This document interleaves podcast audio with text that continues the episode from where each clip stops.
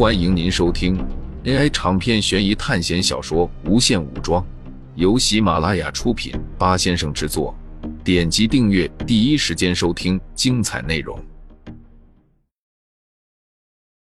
就在苏哲准备好好想想怎么构造一个封闭空间的梦境时，手环上面的两个点居然开始快速移动，并且慢慢的靠近。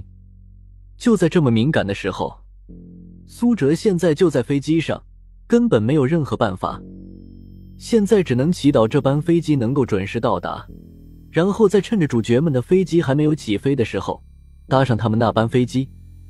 苏哲现在庆幸昨晚就马上就开始行动，如果现在还跟着他们磨磨蹭蹭的没有拿到装置，就不会这么快的要去赶到主角所在的地方。要知道。《盗梦空间》高潮剧情就是发生在飞机上，尽管他们的画面都出现在梦境里，可是他们的身体依然在那班飞机上。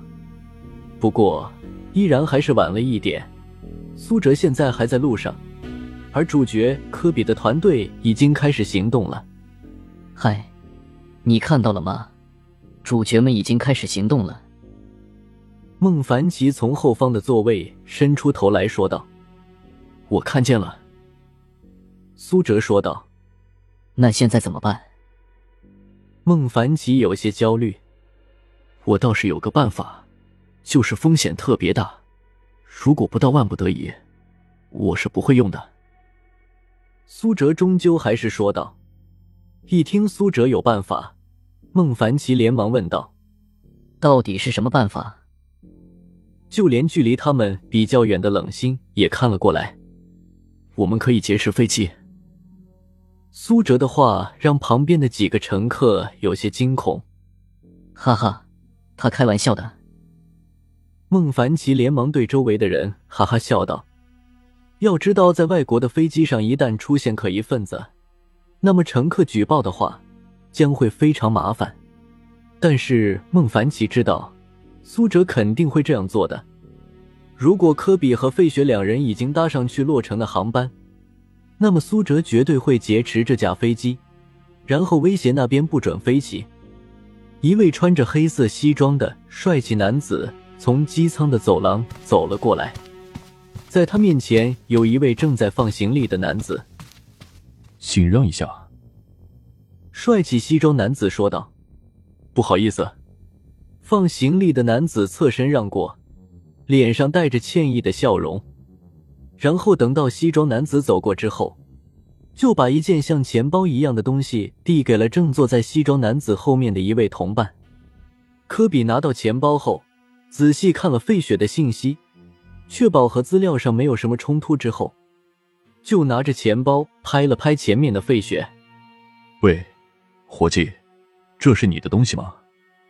掉在地上了。”科比一脸好心的说道：“费雪转过身，有些意外，是我的，谢谢。”费雪好像并没有过多的想要和科比对话。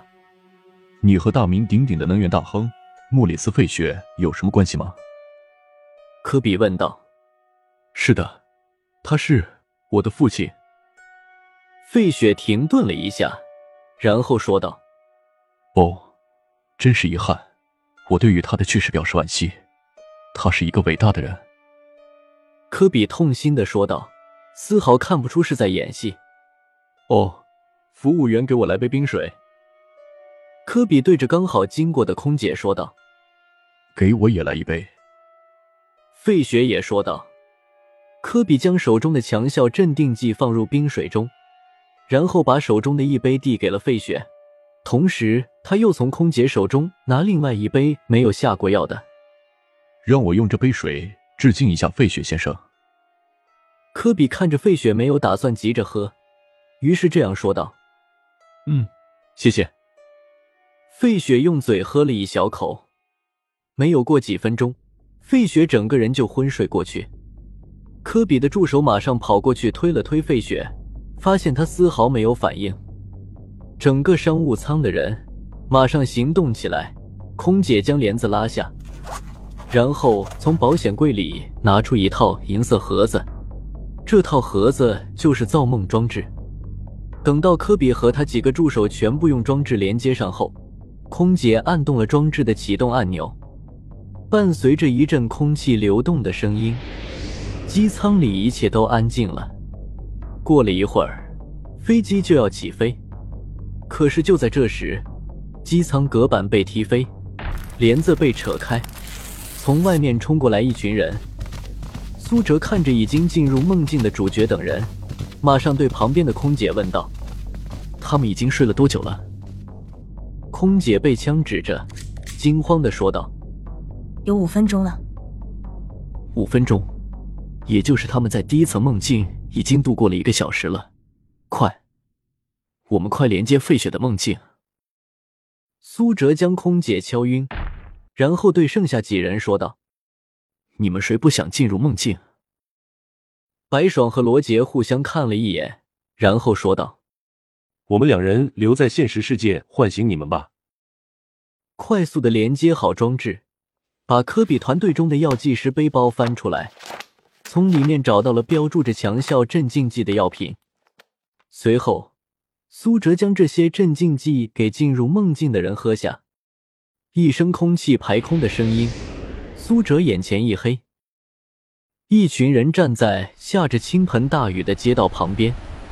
雨点不停的拍打在地上，一辆车开过来，冷心从车上面对苏哲打招呼。苏哲冒着大雨进入了车内。他们人会在哪里？孟凡奇在旁边说道。就在这时，从城市的边缘飞来无数的直升机，还有许多黑衣特种部队，一阵机枪扫射。苏哲他们后面的一排车辆全部受到攻击，车体炸开。苏哲所在的车虽然被攻击到了，可是却被一团能量屏障保护着。这是苏哲在进入咒乐园之前兑换的能量护盾，能够抵挡普通子弹的攻击。但因为进入的是恐怖片世界的咒乐园，所以只有镇魂玉佩发挥了作用，而且还在对付鬼怪的过程中碎掉了。这是怎么回事？被这副景象吓得脸色苍白的黄书锦问道：“这应该是费雪的自我保护意识。这个梦境是费雪的，在电影中，他们说费雪接受过这样的训练。现在这些保护意识已经化作具象化的军队，开始保护费雪了。也就是说，主角科比他们现在已经把费雪绑架，正在实施他们的计划了。”苏哲看着周围的军队说道：“我们去这些军队最密集的地方，指不定他们正在被这些意念军队追杀。”苏哲说道。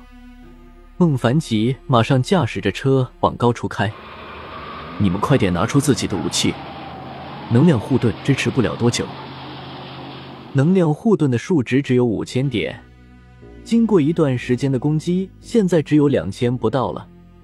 听到苏哲的话。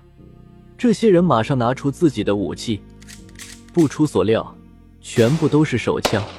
一级班获得的点数，连身体强化都做不到，只能兑换枪械了。黄书锦和李秋雨，还有冷心几人射击居然特别准，像是老手一样。看来他们在这一个月的缓冲期间并没有浪费。我获得了五点学分了。李秋雨突然说道。杀死这些意念军队，居然有学分。听到了他的话，黄书锦和冷心射击的更加卖力了。